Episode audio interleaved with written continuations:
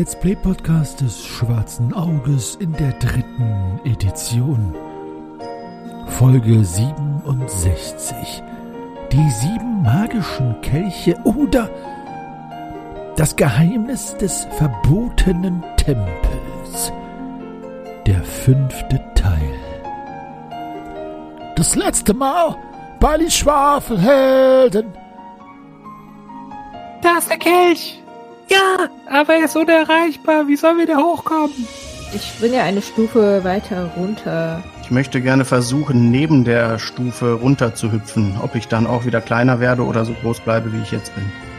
Ähm, ich möchte da aber nicht sofort hingreifen, weil mit einfach greifen habe ich mit so einem Adler so schlechte Erfahrungen gemacht. Der hätte mir fast die Hand abgehakt. Das ist ein Trauma. Also ich möchte mir erstmal diesen Kelch angucken, ob da irgendwelche Symbole drauf sind, aus denen man Schlüsse ziehen kann. Es wäre durchaus möglich, den Kelch, den ihr von Rakurium habt, mit diesem Wein zu füllen. Das, äh, ja. Hatte Rakurium gesagt, dass man ihn würzen darf oder muss man den so trinken?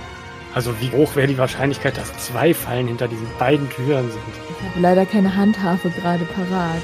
Na, erinner dich an Loranas Worte. Aber ich spreche ja nicht für alle. Ich spreche ja nur für mich. Na, wer weiß. Also für mich spricht sie nicht, normalerweise. Auch wenn sie oft weise ist. Ich schüttel den Kopf und sammle weiter die Dukaten ein. Okay, Augen zu und durch. Und ich kipp das Zeug runter. Die Schwafelheldinnen kommen nun endlich näher an ihre eigentliche Goal, nämlich die sieben magische Kelche finden und richtig einsaufen. Bisher sage ich zwar, alle kommen ihrem Goal näher, aber es kommt nur Nalle Fali ihrem Goal näher, die sich komplett durch den Tempel säuft. Sie hat richtig kameradensaumäßig den ersten Kelch weggeext und will nun den zweiten auch trinken. Ich bin gespannt, was nun passieren tut und ob die anderen Schwafelhelden das akzepten werden. Das ist nämlich not so cool, Leute. Aber Nalefai liebt, wenn ich Nalefai liebt, wenn sie nicht so wäre wie Nalefai liebt und einfach machen würde, what she wants. Now, you can erlebt die Fortsetzung von dieser mysteriösen Geschichte und erleben, ob noch mehr Ameisen da sind, die den Helden die Kelche nicht geben wollen.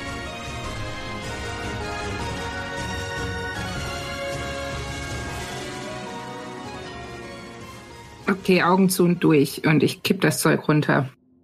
Gut, dann lass es nicht einmal schauen. Liebe Nalle, wie gerne würde ich dir jetzt eine Levite gönnen, aber gut, also du trinkst den Wein hinunter und spürst wieder die Entfaltung seiner Wärme, das nicht an dem Geschmack liegt dieses Weins, der ja durchaus fürchterlich ist, so kann man ihn bezeichnen, sondern die Wirkung des Weines überträgt sich auf dein Innerstes. Und ich kann dir nur sagen, dass der Mut, den du nicht hattest, vorher diesen Wein zu trinken, dir im Nachgang dieses Gesöffs durchaus zugesprochen werden kann, denn dein Mutwert erhöht sich um einen Punkt. Ja. Jetzt fühle ich mich mies. Und was spürst du? Ich fühle mich mutig. Oh, wow. Und mies. Mhm. Das heißt, dann rennt sie demnächst wieder vor und trinkt die ganzen anderen Kelche auch noch. Oh, und ich schüttle den Kopf. Scheint ja gierig zu machen, das Zeug. Ah. Das Leben hat für uns alle einen Kelch parat. Also ich bin glücklich mit dem Kelch, den ich getrunken habe. Ich merke die Nachwirkungen noch gut. Ich hätte gerne einen Elch. Ihr könnt ja auch gucken, ob ihr die Elche esst und dann irgendeine Wirkung sich entfaltet. Drei gute, drei schlechte.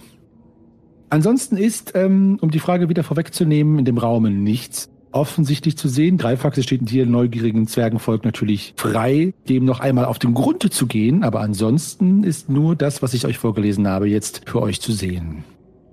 Dann zu Tür Nummer drei. Ja, mir reicht das ja auch. Es sei denn, Grimm will hier unbedingt noch putzen. Was hat er eigentlich da an die Wand gebaut? Ja, hättet ihr mir jetzt Zement gegeben, hätte ich vielleicht ein kleines Mosaik bauen können. Oh, das will ich sehen. Können wir noch eine Weile hier bleiben? Ich habe kein Zement. Ah, ich dachte, einen Moment. Na dann, ähm, was ist Zement? Was ist Zement, Herr Edelgeboren Grimm vom See? Ein, ein horasisches Machwerk etwa? Ist das sowas wie Zimt? Kann man das essen? Ähm, wird Mauerwerk noch nicht mit. Ach so, nee, warte, das ist Mörtel. Ich meine natürlich Mörtel, nicht Zement. Ich äh, bin etwas beschwipst immer noch. Na, Mörtel kann man nicht essen. Etwas dement. Hm. Den Zustand kenne ich nicht so gut. Komm, Grimm, da ist die Tür. Okay, was tut ihr, ihr lieben Schwafelhelden? Den Raum verlassen. Gut. Es gibt hier dieses Gangsystem, äh, das aus nackten, feuchten, öden, was auch immer, in irgendeiner Art trist gearteten Gestein hier von dem Autoren als solches beschrieben worden ist. Zwei Möglichkeiten. Ihr könnt euch nach Westen weiter nach Norden schlagen oder östlich weiter nach Norden schlagen. Was zieht ihr vor? Beide Gänge geben keine Informationen oder keinen Ausschluss darüber, was euch erwartet hinter dem Knick. Deswegen ist es 50-50. Nochmal zur Klärung, also, weil das jetzt nicht eingenordet zu sein scheint, dann, wenn du sagst nach Norden, ähm, Ich meine auch Süden, Verzeihung, ja, ich habe mich vertan. ich meine äh, nach unten, also Süden, ja. ja, würde ich sagen, wir gehen einfach hier den nächsten Gang von dieser Tür aus weiter Richtung Süden, dem Gang folgend, bis wir auf irgendetwas stoßen, eine Tür oder einen Raum oder irgendwas Interessantes. Ja. Gegner. Ist klar. Also sowohl der Gang nach Westen auch nach Osten münden unten in dem gleichen Gang, wo dann ein weiterer Gang nach Süden abzweigt. Dort seht ihr auch relativ schnell äh, im Osten eine Tür, genauso wie die beiden anderen Türen, die ihr bereits geöffnet habt, zu einem Raum. Müsstet ihr jetzt mir wieder sagen, wie, auf welche Art und wer den Raum betritt? Gleiches Manöver. Gleiches Manöver. Also ich muss ja sagen, es wundert mich doch sehr, dass die hier überall Eichenholz für die Türen genutzt haben. Wir sind mitten im Dschungel, dass sie dann nicht Tropenholz haben, sondern hier offenbar extra Eichenholz hergebracht haben damals. Oder war das Klima früher hier anders? Zwerg, du hast Probleme. Hm, vielleicht sind ja äh, früher haben wir Eichenwälder bewuchert. Und dann kam der Eichenprozessionsspinner. Ja, und hat sie alle umgespinnt. Hm. Aber sonderbar, ja, da stimme ich dir zu. Gut. Äh, die Tür. Shahim. Ja, bitte. Walte deines Amtes. Welches ist mein Amt? Die Tür aufmachen. Aber vielleicht möchte ich auch noch mal stürmen. Okay, dann öffne ich die Tür. Wer, wer kommt mit? Ich komme mit. Ich stürme mit. Ich öffne sie nur. Oh, äh, ich sehe gerade von den Türangeln, die musst du aber aufschieben, nicht aufziehen. Ja, das stimmt. Muss ich? Ja, Ja, hier außen sind keine Türangeln. Weiß nicht, ob ich das schaffe. Dann klopfe ich erstmal. Knock, knock. Wer ist da? Jetzt, Leute, jetzt kommt doch mal klar jetzt. Also du kannst die Tür aufschieben, Dorana. Ich bitte um die Vertonung dieses ominösen Vorganges. Ah, ah, ist nicht schwer. Es wird eine kleine Viertelelfe. Ganz schön schweres Eichenholz. Ach, sie ist offen. Sie ist offen. ja, ist alles in Ordnung. Ich habe nur eine Tür geöffnet.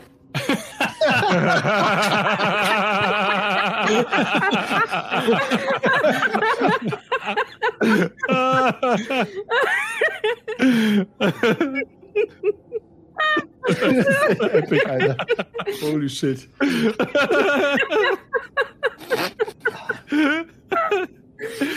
Mein Mitbewohner, der meinte, klang so, als hätte ich ein Kind geboren.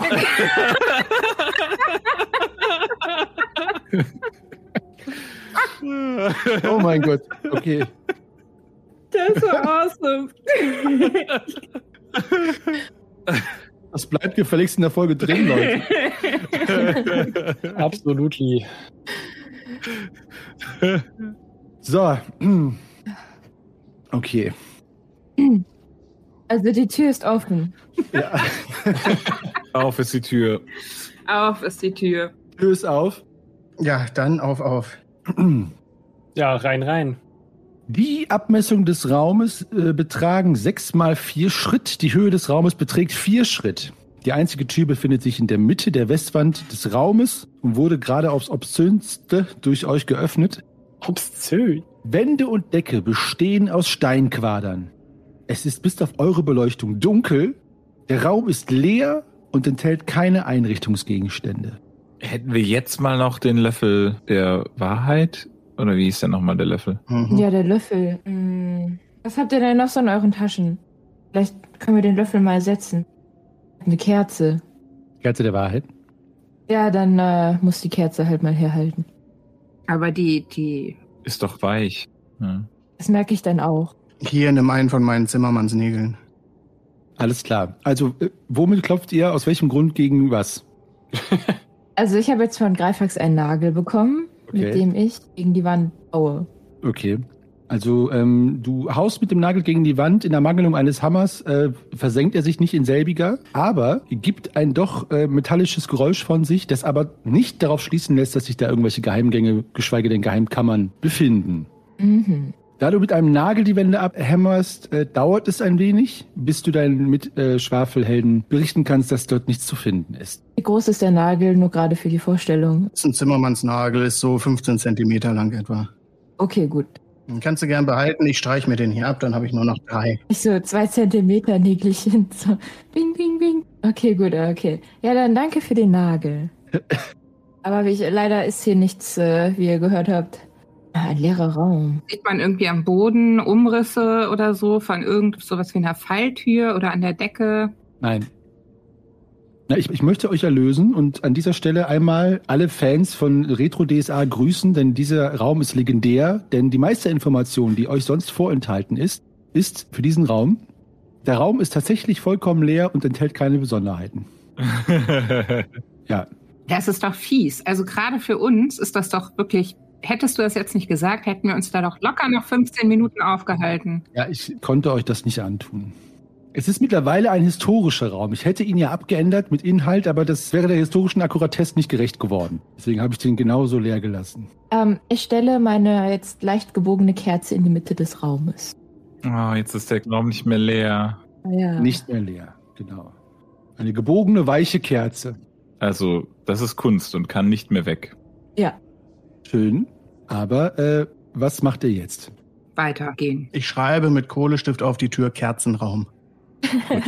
Und vielleicht noch, dieser Raum ist leer, hier ist wirklich nichts zu finden. Aber er ist nicht mehr leer. Nee, so, das ist mir zu viel. Brauch den Kohlestift noch. Gut.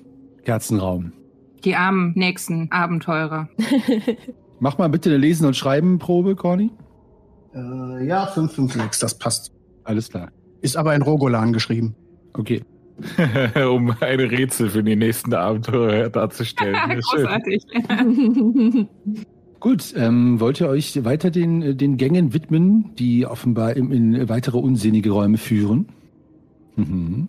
Sicher. Ja, los Ja, geht's. ja, ja. Natürlich. Ihr bahnt euch euren Weg weiter nach Osten, ähm, wo es nach Norden dorthin zurückgeht, wo ihr hergekommen seid, aber nach Süden, sowohl im Westen als auch im Osten, sind Türen. Und dann geht der Gang weiter und knickt dann einmal nach Osten und nach Westen ab, also eine Kreuzung. Und ganz am Ende knickt er nochmal nach Westen ab. Also könnt ihr jetzt die Räume euch betrachten oder zur Kreuzung gehen oder ganz nach unten in den Gang. Ja, wir machen klassisch weiter mit den Türen in der Reihenfolge, wie sie uns begegnen. Aber selbstverständlich. Selbstverständlich. Das sind doch keine Barbaren. So. So, Raumöffnungsstrategie, also RÖS. Ich will auch mal stürmen. Gut, dann stoße ich diesmal die Tür auf. Lorana, stürmst du mit mir? Ich stehe direkt hinter dir.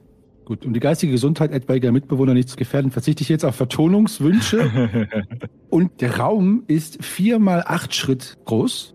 Die Deckenhöhe beträgt vier Schritt. Die einzige Tür befindet sich in der Westwand, das ist die, durch die ihr gekommen seid. Wände und Decke sind aus Steinquadern zusammengesetzt. Und jetzt passt auf, liebe Schwafelhelden. Der Raum ist leer und ohne Einrichtungsgegenstände. Hm. Willst du das sofort abkürzen oder sollen wir noch kurz ausspielen? Ich kürze ab. Die meiste Information für diesen Raum besagt, der Raum ist tatsächlich vollkommen leer und enthält keinerlei Besonderheiten. okay. ja, Jetzt echt? Warum?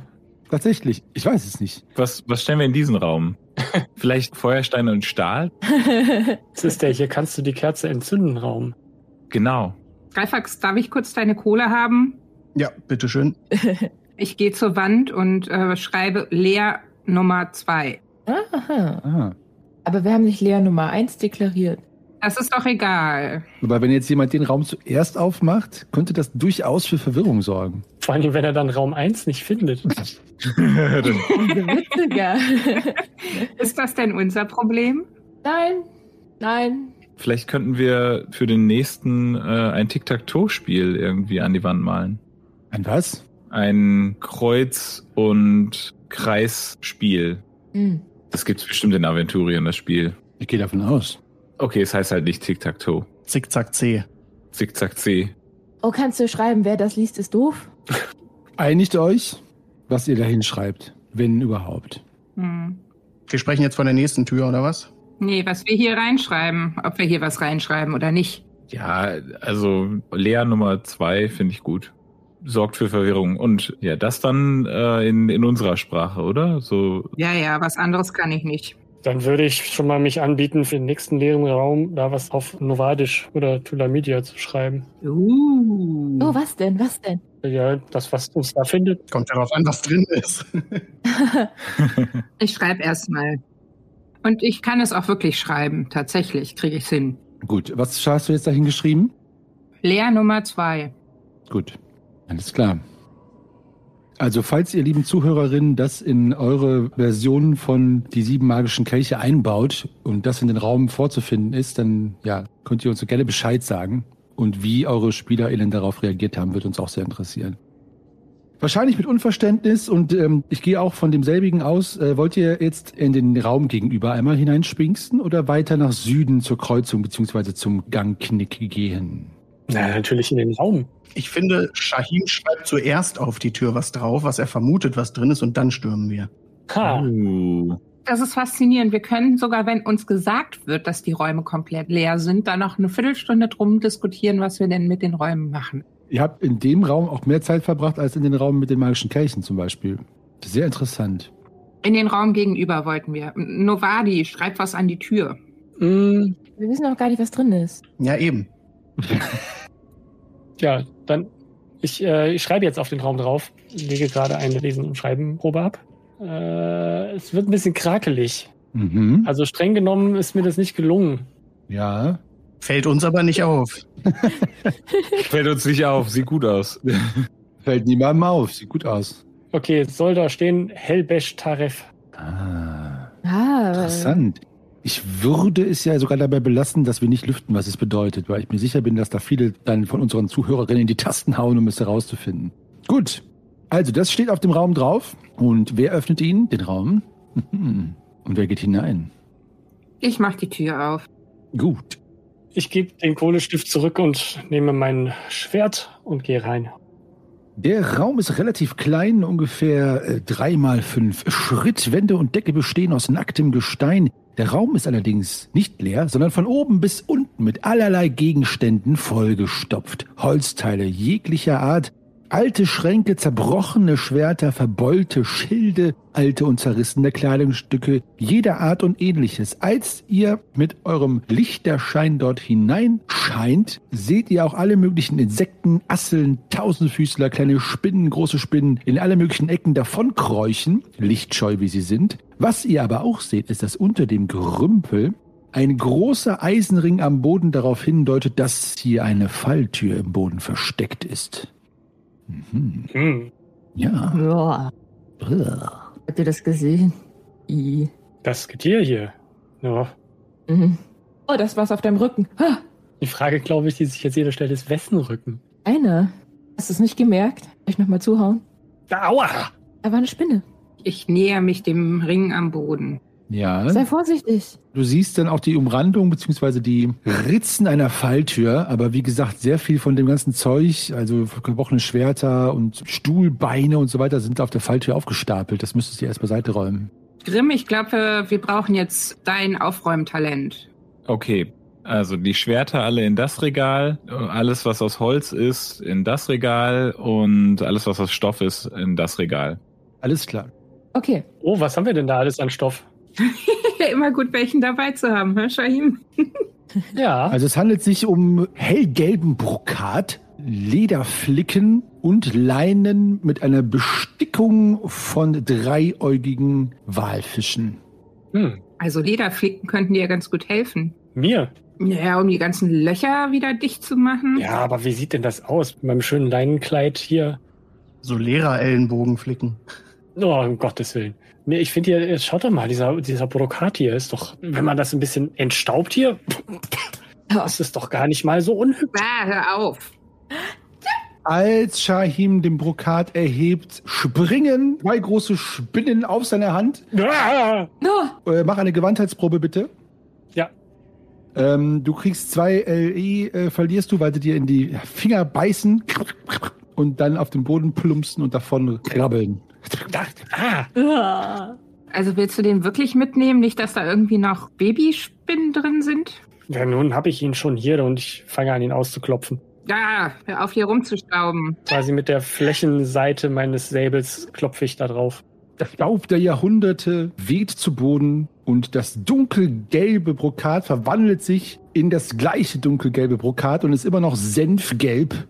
Und ja, es ist trotzdem ein sehr außergewöhnlicher Stoff. Ja, wie viel kann ich mir denn davon einpacken, ohne dass es total unrealistisch wird? Einfach eine kleine Rolle. Dann stecke ich mir eine kleine Rolle ein. Eine kleine Rolle. Roll dir die doch lieber unter deinen Rucksack von außen, bind die da fest. Falls da doch noch irgendein Viehzeug drin ist, dass du das nicht in deinem Rucksack hast. Hm, wenn das geht. Das geht. Ähm, Grimm, du hast dir ja nur dieses relativ simple Schwert in Pless zulegen können. Ist hier vielleicht was Besseres für dich dabei? Die Hm. waren doch alle kaputt, oder? Ja, wenn die nicht kaputt sind und nicht allzu rostig, vielleicht wäre ist da eins dabei. Also, aber ich werde sie vorher erstmal mit dem Fuß anstupsen, ob da eine Spinne irgendwie oder irgendwas anderes mir entgegenspringt.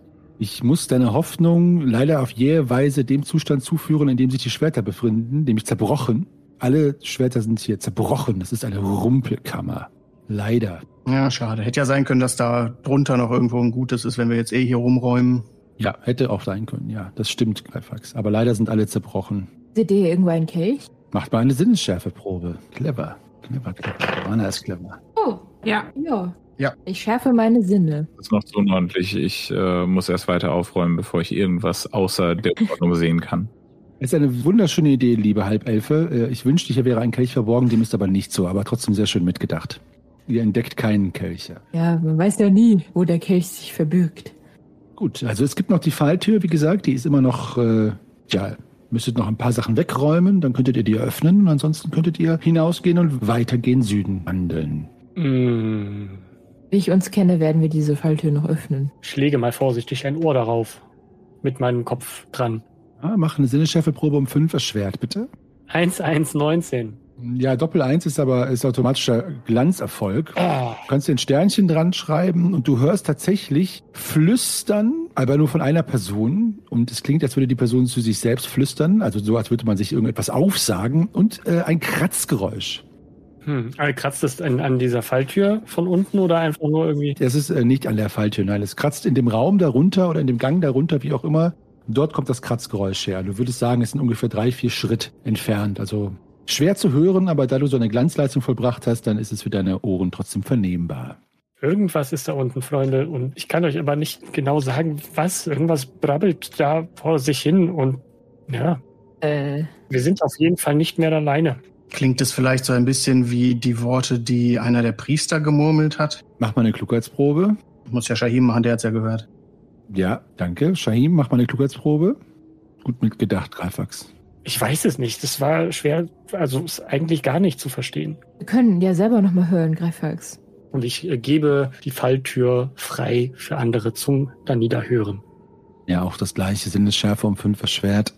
Und wer gelingt, kann gerne eine Klugheitsprobe hinterher machen. Ich höre überhaupt nichts. Könnte an dem Staub in meinen Ohren liegen, den Shahim hier aufgewirbelt hat. Ich habe auch Staub in den Ohren. Staub in den Ohren. Das nächste Mal, wenn du hier was abstaubst, denk bitte dran, dass du der Einzige bist, der einen Mund-Nasenschutz trägt. Wer ich? Ja, du. Und ich ziehe mir meinen Mund-Nasenschutz noch mal ein bisschen weiter über die Nase. Da ich euch jetzt gern in ein nutzloses Risiko hineinlabere, kann ich euch natürlich sagen, dass eine Öffnung der Falltür die Wahrheit zumindest in Teilen zutage fördern würde. Wir können sie auch ganz schnell wieder zumachen. Du meintest, du hast nur eine Person gehört?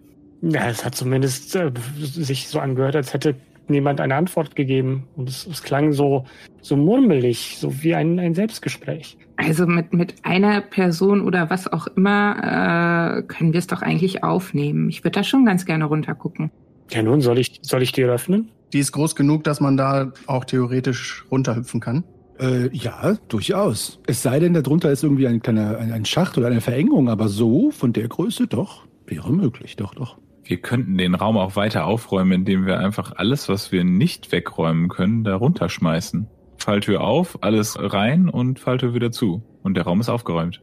Ja, aber wir müssen doch unten auch gucken, was da ist. Vielleicht ist da ja noch einer von den Kelchen. Und den finden wir ja nicht, wenn, wenn wir da den ganzen Prüll reinwerfen. Dann müssen wir den Raum darunter auch aufräumen. Hm, das stimmt wohl. Und was ist, wenn da keine Falltür ist? Dann wird schwierig. Sowas nennst du aufräumen. Also, enttäuscht von dir. Also ich nehme meinen Hammer in die Hand und sage, lasst uns diese Tür einfach aufmachen und nachsehen, was da unten ist. Gut. Wird wohl das Beste sein. Wer diese Falltür öffnen möchte, muss bitte eine Körperkraftprobe einmal ablegen. Ja, komm. Ja. Gut, du öffnest die Falltür. Es war aber nicht Lorana, oder? Nope. Nein, siehst du? Ich höre das. Ich höre da keinen. Shahim öffnet die Türen schneller.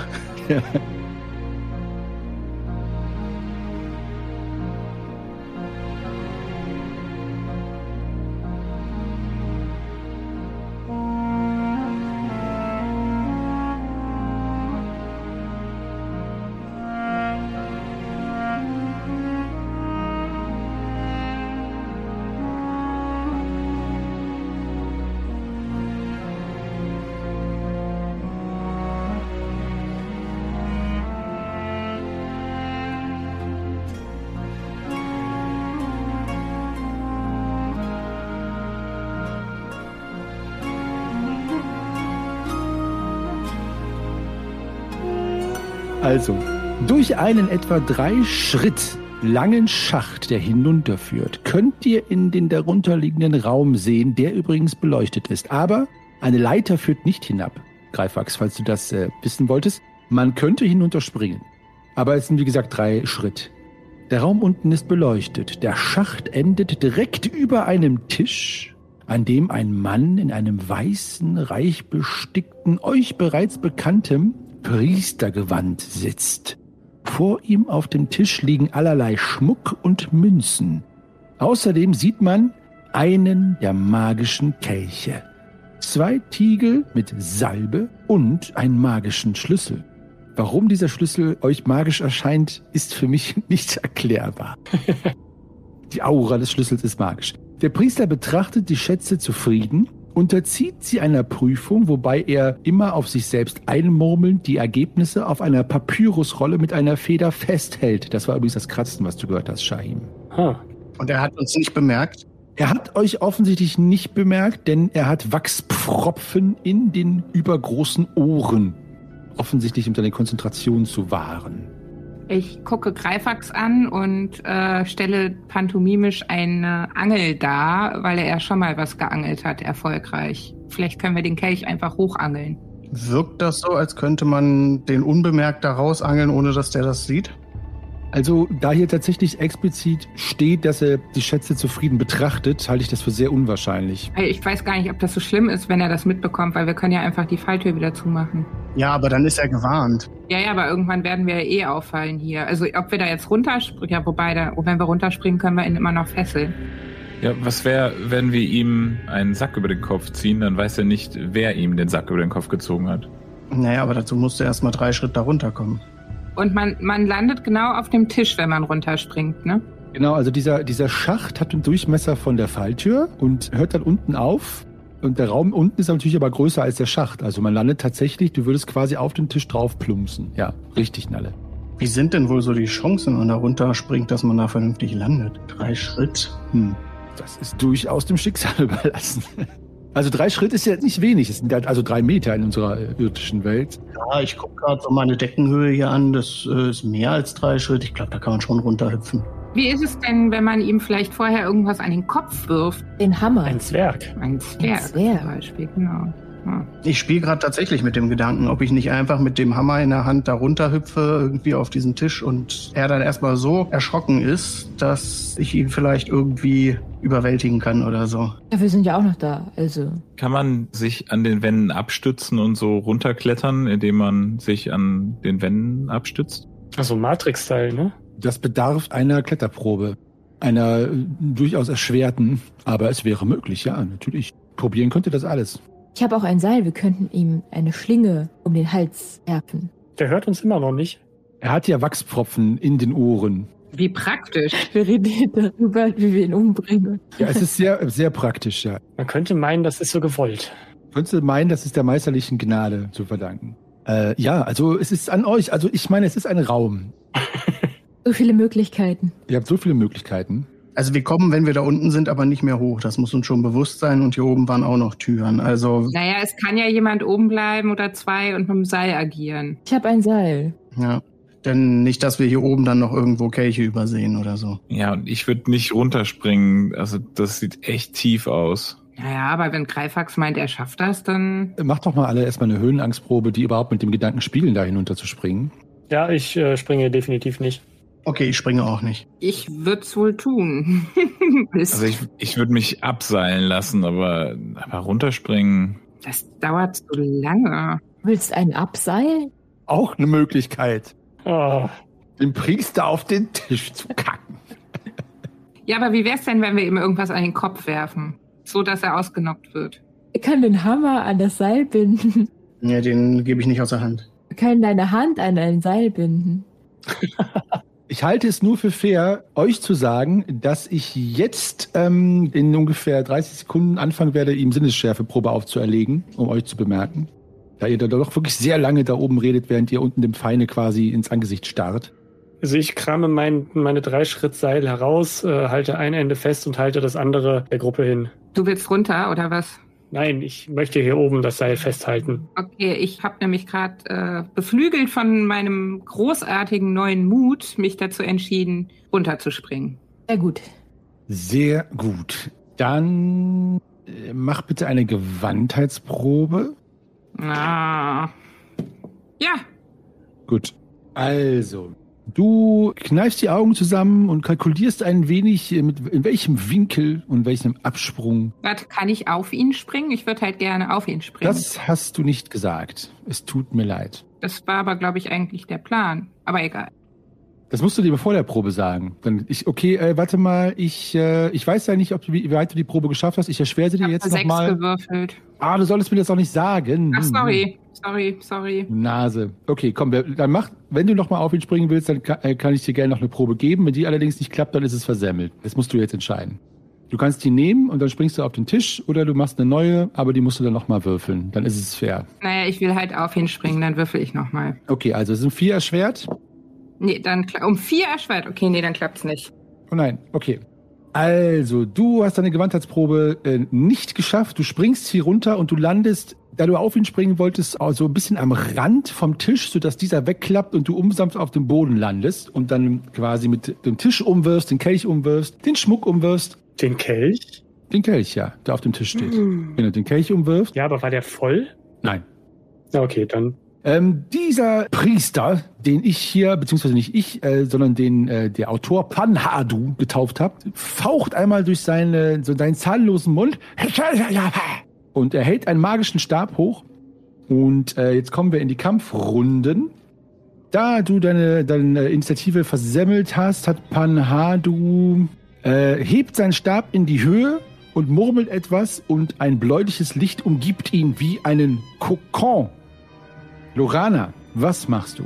Du siehst unten ein blaues Licht im Raum aufleuchten. Du siehst äh, Nalle, die etwas unsanft gelandet neben dem Tisch steht, der auch äh, umgefallen ist. Und ja, das ist alles, was sich euch darbietet.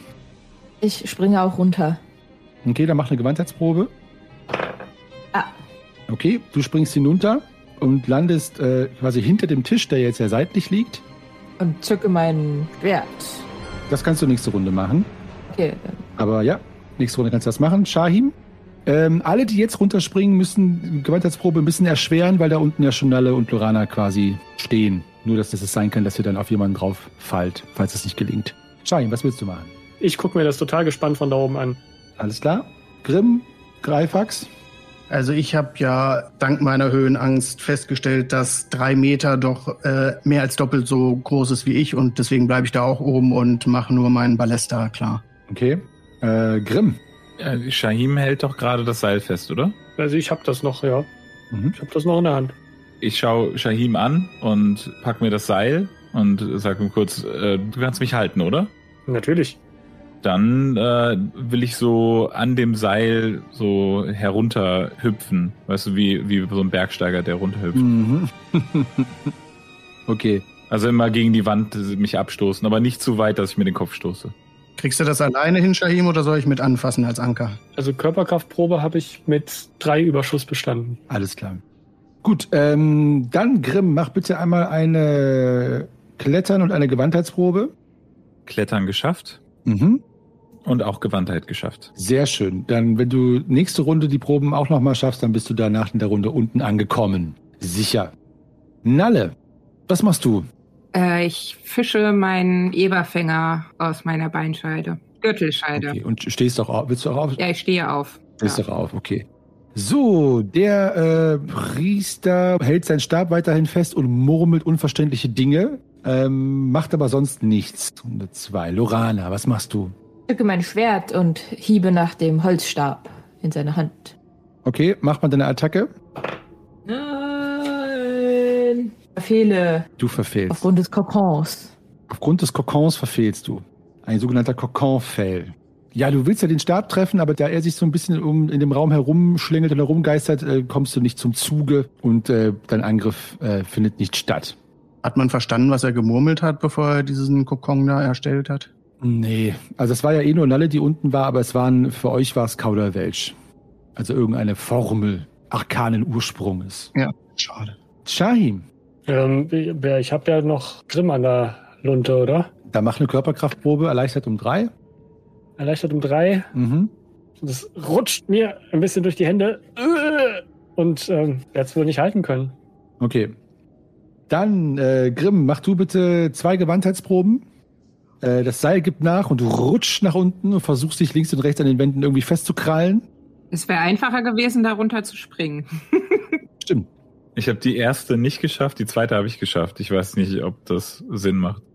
Ja, du, beim Ver- Versuch, dich festzuhalten, rapschst du dir ein bisschen an der rechten Handoberfläche, an der Wand, äh, an dem Schacht etwas ein und verlierst äh, zwei Schadenspunkte, kommst dann aber etwas unsanft, aber doch unbeschadet unten an. Greifax, was möchtest du machen?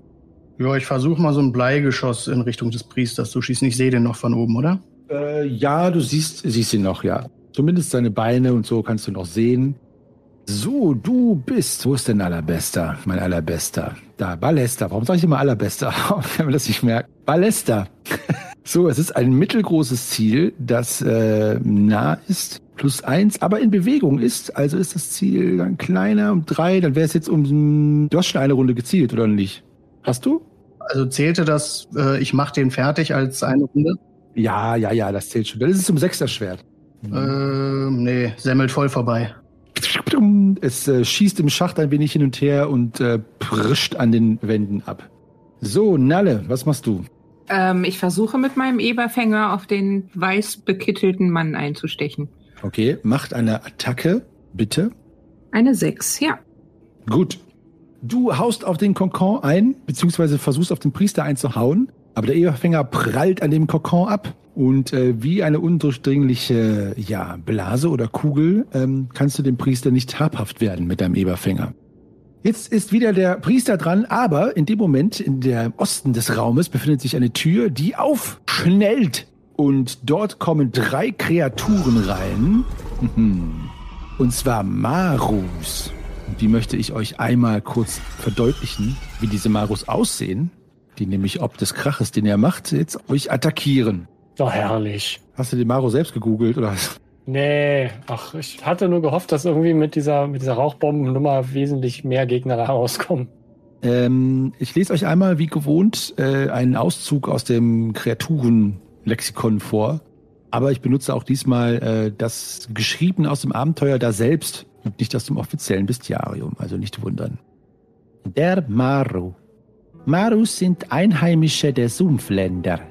Und man sieht ihnen sofort an, dass sie von Raubsauriern abstammen. Sie gehen aufrecht, haben verhältnismäßig schwach entwickelte Arme, aber mächtige Hinterbeine und einen Echsenschwanz, auf den sie sich stützen. Furchterregend ist ihr gewaltiges Maul, das den Kopf dominiert und mit zahllosen dolchähnlichen Zähnen gespickt ist. Sie tragen Lederwams und Rüstung, da die Evolution ihren einstmals mit natürlichem Panzer geschützten Körper entblößt hat. Trotz ihrer wenig muskulösen Arme bevorzugen sie als Waffen Speere. Da die Arme in der Tat schnell ermüden, führen sie die Waffe mit gleichem Geschick mal links, mal rechts, mal links, mal rechts, mal links, mal rechts und gelegentlich auch mit dem Greifklauen einen der Füße. Dadurch sind sie für den Gegner schwer zu berechnen. Die Beine stecken in ledernen Schaftstiefeln, die unten offen sind. Über der Rüstung liegt kreuzförmig ein Gurt, in dem bis zu 20 winzige Wurfmesser stecken, die Rasiermesser scharf sind. Marus sind ausgesprochen aggressiv und morden aus purem Vergnügen. Die sind blitzschnell. Ihre Manko sind allerdings ihre schlechten Augen und ihre übersteigerte Aggressivität. So gehen zum Glück viele ihrer Angriffe aus Fehleinschätzung und Übereifer ins Leere. Beinahe sprichwörtlich geworden ist der sogenannte Maru-Kampfkoller. Nach einigen Kampfrunden oder Kampfminuten geraten sie in eine Art Tötungsrausch, in dem sie jede Vernunft vergessen. Allerdings werden ihre Gegner dann mit noch schwierigeren Angriffen zu rechnen haben. So, das sind die Marus. Ja, klingt ja super. Klingt gut, ist auch gut. Und die Marus muss ich jetzt noch einmal einordnen. Hat denn irgendjemand von uns schon mal von den Marus gehört? Also wahrscheinlich nicht, oder?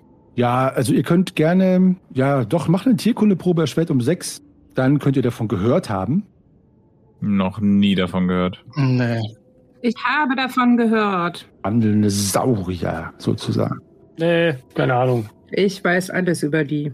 Der Priester klammert sich an seinen leuchtenden silbernen Stab und äh, hält diesen Kokon aufrecht. Er hat kurz gezuckt, als Nalle versucht hat, ihn zu treffen, aber wie schon erzählt, ist dieser Angriff an diesem leuchtenden Schutzschild oder Kokon, wie man es auch nennt, abgeprallt. Er tut nichts anderes, außer sich offenbar weiterhin in seiner Sicherheit zu ähm, wägen und klammert sich an dem Silberstab fest und macht sonst nichts, ist aber sichtlich erleichtert, dass die Marus, diese riesigen, aufrecht gehenden Krokodilskrieger mit kleinen Speeren jetzt den Raum betreten und geifernd schon mal sich umsehen, wen sie denn angreifen können.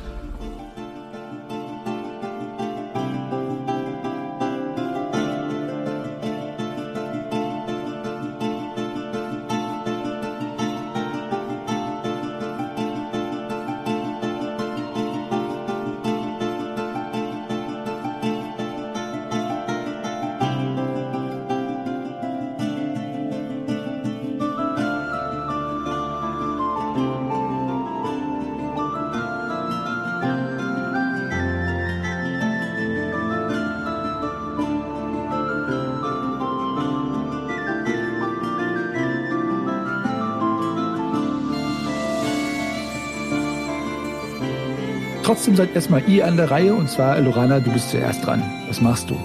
Ähm, ich stehe hinterm Tisch und äh, würde diesen als Schutzschild äh, umwerfen und äh, um mich halten. Alles klar. Ach, du willst ihn hochheben? Nein, ich will ihn quasi umkippen und mich dahinter so ein bisschen verschanzen. Alles klar, okay. Also scheppern wirfst du den äh, Tisch äh, noch äh, um.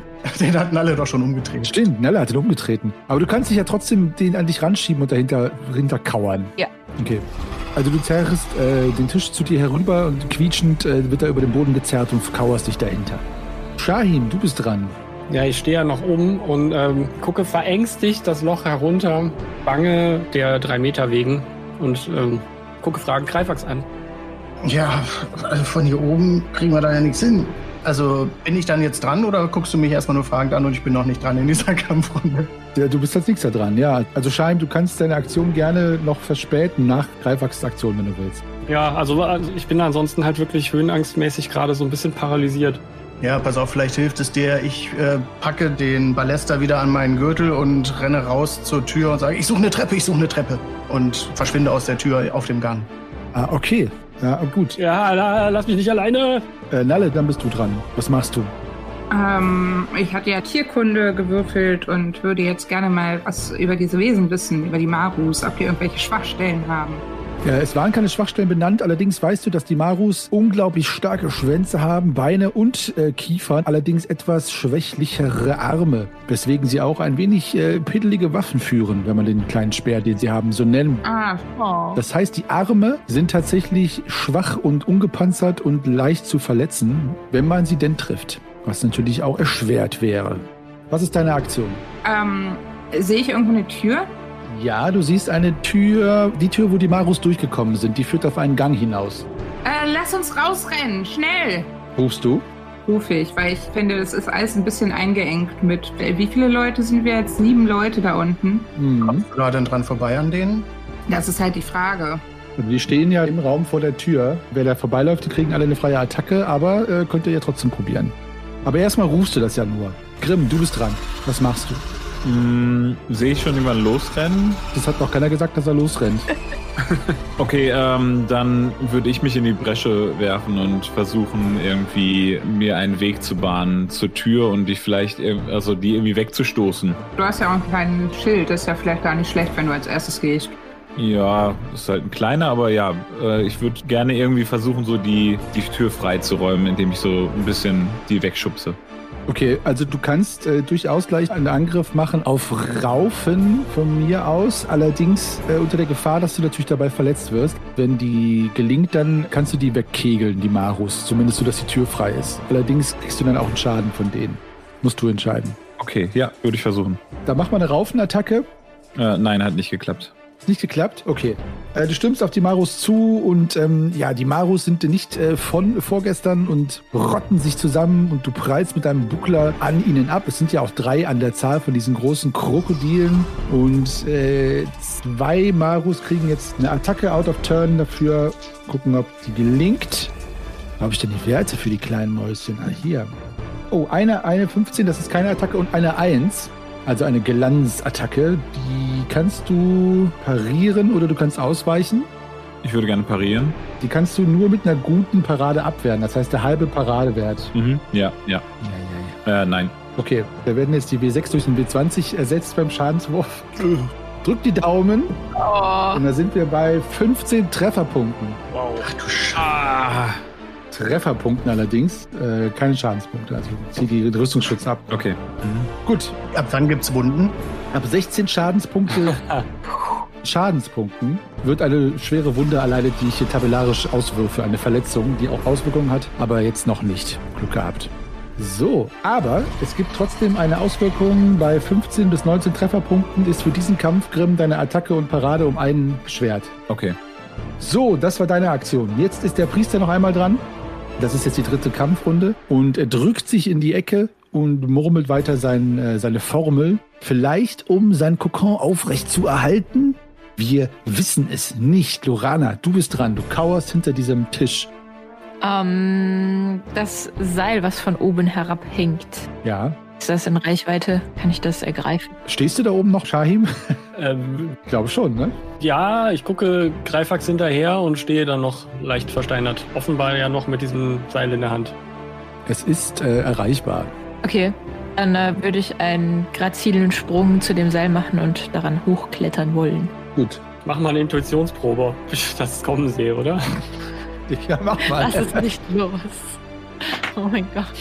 Ah, ah, ich so, das, also ich merke eine hundertstel Sekunde, wie es anfängt in meiner Hand mir zu entgleiten und äh, schaffe es dann doch noch feste zuzupacken. Oh, Gut. ich muss ja auch erstmal schaffen, dran hochzuklettern. Also dran springen kannst du, brauchst du keine Probe zu machen.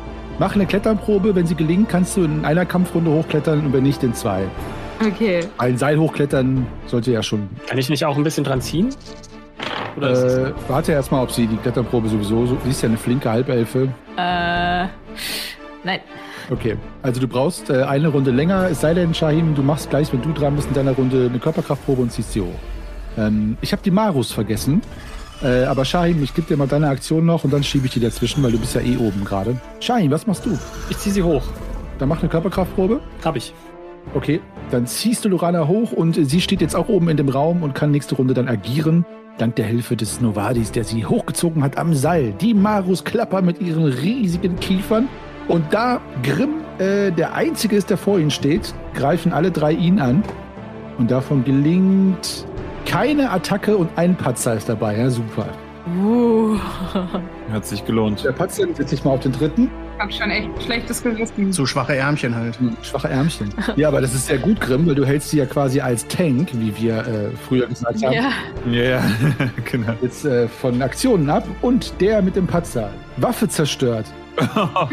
er schlägt auf seinen Buckler und ähm, da er ja wie gesagt nur also einen kleinen Speer hat, zerbricht dieser, als Grimm, Edelgeborn Grimm vom See, diesen Buckler hochschnellen lässt und die Waffe ist dahin. Das heißt, der Maru Nummer 3 hat keine Waffe mehr. Kämpft jetzt nur noch mit Zähnen und dem Schwanz. Grimm erledigt die allein. Ähm, du kannst eine unparierbare Attacke schlagen, Grimm, jetzt, wenn du willst. Okay, versuche ich. Versuch mal. Nö, will ich nicht. Äh, hat nicht geklappt. Ja, das Überraschungsmoment war dann doch ein bisschen zu hoch. Nalle, du bist dran. Die Tür ist immer noch nicht frei, leider. Äh, rauslaufen ist noch nicht möglich. Zumindest nicht ohne Gefahr zu laufen, dass die Marus noch eine Attacke bekommen. Ja, eigentlich drängt es mich danach auch, das Seil hochzuklettern, aber da ich Grimm in diese Situation gebracht habe, gehe ich auf Angriff mit meinem kleinen Eberfänger. Mhm. Seil ist ja eh wieder oben. Aber wir können es ja wieder runterlassen. Hm, mal gucken. Wen, ru äh, wen rufst du an, wollte ich schon sagen. Wie greifst du denn an? Wie greifst du an, Nalle? Ich greife den an, der mir am nächsten ist und äh, schaffe das auch. Alles klar, der versucht zu parieren, aber gegen dich mit einem Malus und das gelingt aber mit einer 6. Der kleine Speer schnellt hoch und der Eberfinger wird von ihm abgewehrt. Damit, äh, Grimm, du bist dran. Komme ich schon an die Tür ran? Äh, die Tür ist ja offen und die Marus stehen zwischen dir und der Tür sozusagen.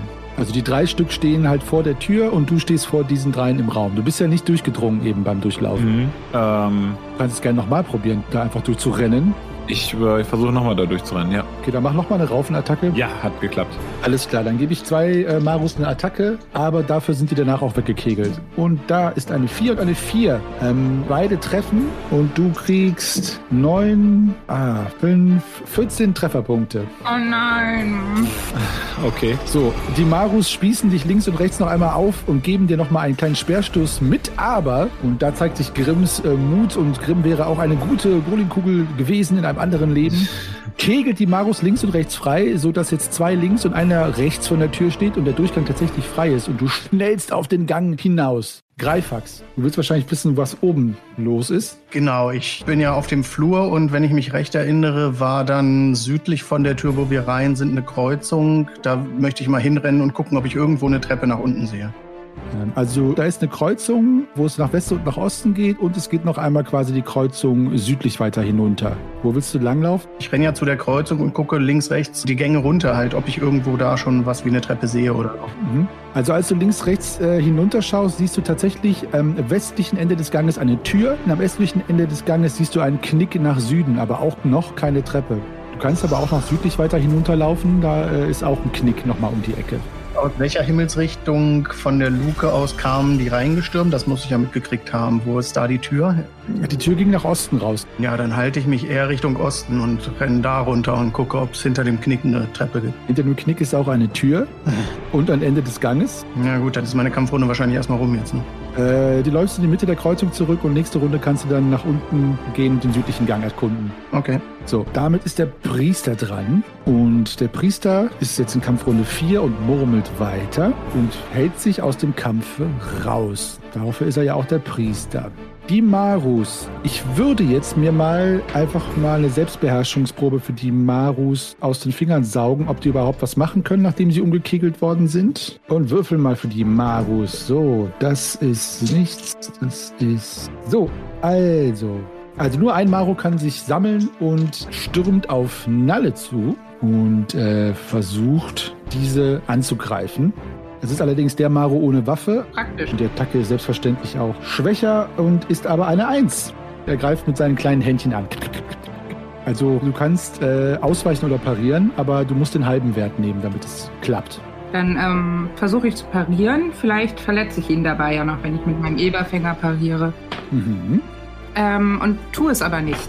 Okay, so, dann 1 w 3, wie mache ich das denn? Okay, dann kriegst du 2 w 6 Schadenspunkte, das sind allerdings nur drei Trefferpunkte. Ja. So viel zu den kleinen Ärmchen, die selbst bei einer 1 nur drei Trefferpunkte verursachen. Tja, Finde so ich gut. So, damit sind die Marus durch und Lorana, du bist dran. Unten ähm, ist Grimm gerade rausgelaufen, die Marus sind etwas verwirrt an der Tür. Nalle ist als einzige unten oben. Äh, Greifax fluchend und murmelnd schreitet durch die Gänge auf der Suche nach einem Ausweg. Ähm, also die Situation ist durchaus verfahren und ihr seid aufgeteilt und äh, keiner der Marus ist bisher verletzt worden. Ja, ähm, ich sehe auch eher den Rückzug und äh, lass das Seil wieder runter und rufe Nalle zu, so, Nalle, das Seil, komm zu uns wieder rauf äh, und bring den Kelch mit. Ja, gute Idee. Shahin, was machst du? Ich möchte dem behilflich sein. Ja, inwiefern? Was willst du machen? Also Loran hat das Seil ja schon runtergelassen.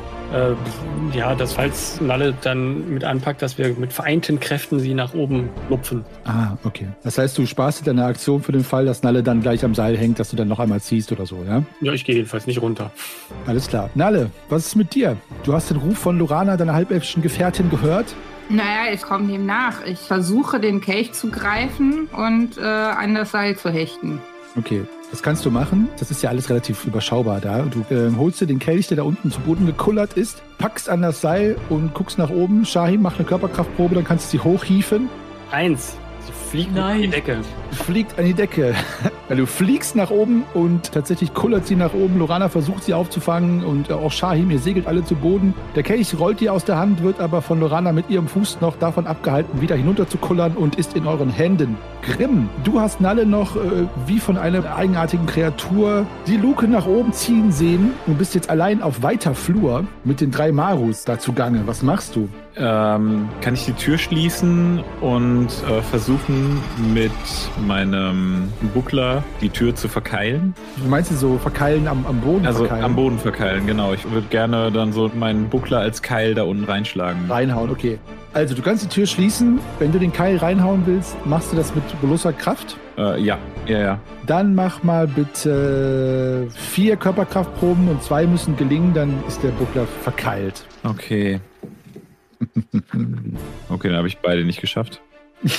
Dann habe ich aber eine geschafft. Jetzt wird's spannend. Die Marus zetern schon. Und die zweite habe ich auch geschafft. Oh, vier und fünf geworfen am Nice. Ende. Also die Marus schaffen es kurz für ein paar Zentimeter äh, die Tür aufzuschieben, während du versuchst, den Buckler hinterher zu stoßen, aber mit einem Ruck knallst du die Tür zu und merkst mit einem sehr lauten Quietschen, wie der Buckler sich als Keil da unten festfährt und steckt jetzt in der Tür und die Marus hauen von der anderen Seite dagegen. Gut gemacht. Du kannst mir gern schon sagen, ob du in irgendeine Richtung losrennst oder nicht. Äh, Im Norden ist der Gang direkt zu Ende und führt nach Süden und macht einen Knick Richtung Westen. Also du hast eigentlich sowieso nur einen Weg, wo du langlaufen kannst. Okay, dann äh, gehe ich den Weg lang, den ich lang gehen kann. Okay. Rennst du so schnell du kannst da weg oder gehst du äh, vorsichtig und langsamer? Äh, nee, ich, ich, ich renne. Ah, wie schlägt das sadistische Meisterherz bei dem Anblick bzw. beim Zuhören von diesem absoluten Chaos vor Schwafelheldinnen, die kurz vor dem Tod oder der Einsamkeit stehen. Denn nachdem Nana so absolut lebensmüde auf den Tisch eines Schwarzmagiers gesprungen ist, gute Idee, nicht? Irren nun zwei der Schwafelhelden zumindest schon mal alleine durch die Gänge, mitten im Tempel des verbotenen Wissens Greifax, der als Hügelzwerg natürlich verloren ist in den Gängen. Er kennt ja nur saftige Weiden und hoppelt täglich durchs Lavendelfeld, aber Stollen kennt er natürlich nicht. Und auch Grimm, der nun in einer Etage tiefer ist, ganz allein in unbekannten Gängen. Wer weiß, ob um die nächste Ecke nicht die nächste Maro-Patrouille lauert. Oder anstatt einer Patrouille eine Patrouille, wenn man es richtig sagt. Ich bin gespannt, wie und ob die Schwafelhelden wieder zusammenfinden und ob ich es schaffe, einen in der Isolation abzuknapsen, wie in einem schönen Survival-Horror. es wird sich zeigen, aber verabschiedet euch innerlich vielleicht schon mal von dem einen oder anderen. Ja, ihr lieben Zuhörerinnen und Zuhörer, spannend bleibt es. Danke fürs Zuhören. Hier ist Meister Henny in seiner nicht so bösartigen Inkarnation und ich danke euch, dass ihr uns die Treue haltet und an dieser Stelle natürlich wie immer einmal Verzeihung, dass die Folge erst am Dienstagmittag jetzt rausgekommen ist. Wir müssen uns immer koordinieren mit Introaufnahme, Schneiden und Soundtrack unterlegen und so weiter. Und das kann dann manchmal auch ein bisschen länger dauern. Wir versuchen den Sonntag immer anzupeilen, aber es wird um Sonntag rum, ich sag mal Sonntag plus minus sieben Tage. So, in diesem Sinne hoffe ich, dass es euch trotzdem gefallen hat. Und an diesem Sonntag geht es weiter mit den äh, Meistergesprächen, beziehungsweise am nächsten Sonntag, die pünktlich kommen sollten. Denn da ist der Aufwand ein wenig weniger gering, auch wenn die geistige Verfaselung dort genauso irrsinnig und intensiv ist. Schreibt uns doch bei Facebook, Twitter oder Instagram, wenn ihr Anregungen, Kommentare, Kritik oder Wünsche habt oder schreibt uns eine E-Mail an depeche.schwafelhelden.de. Ich danke euch fürs Zuhören, fürs Mitmachen. Uns macht es riesigen Spaß, diesen Podcast aufzunehmen. Vor allen Dingen, weil wir wissen, dass ihr da draußen in der Hundert- und Tausendschaft zuhört. Ich verbleibe als euer ewiger Geschichtenerzähler und Weltenspinner im Namen meiner Schwafelheldinnen Meister Henny. Danke euch fürs Zuhören. Rollt Würfel, bleibt gesund.